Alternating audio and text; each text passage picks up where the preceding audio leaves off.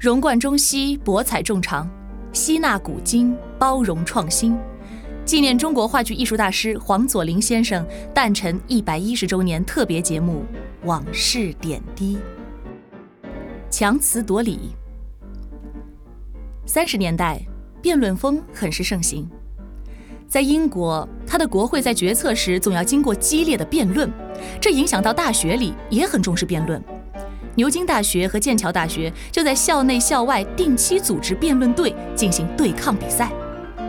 中国的留学生也把这种风气带了回来，我就代表天津青联社参加过一次比赛，那是一九三四年，北京和天津的青年会青联社进行辩论的对抗比赛，辩论中心是计划生育好不好？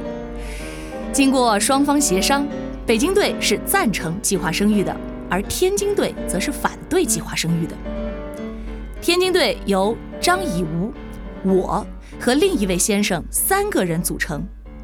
张以吾的口才好极了，由他担任主辩论，我呢则是在背后出主意的。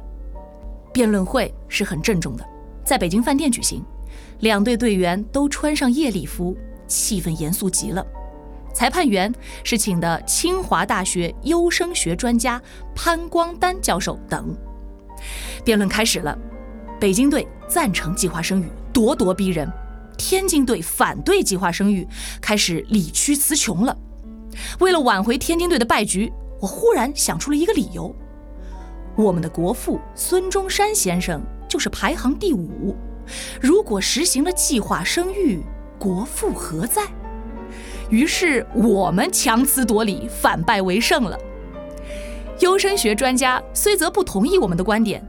但当时正是三民主义盛行之时，对我们的道理也反驳不得。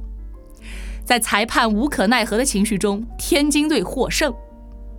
没想到五十年以前还没结婚，我当了一次计划生育的反对派。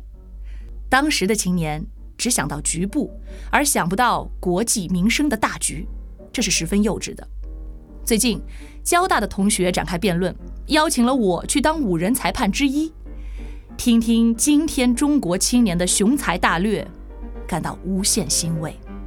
大家好，我是上海话剧艺术中心演员谢成颖，收听纪念中国话剧艺术大师黄佐临先生诞辰一百一十周年特别节目《往事点滴》，关注上海话剧艺术中心公众微信平台，对话框输入 zl 幺幺零即可订阅所有专题，敬请关注。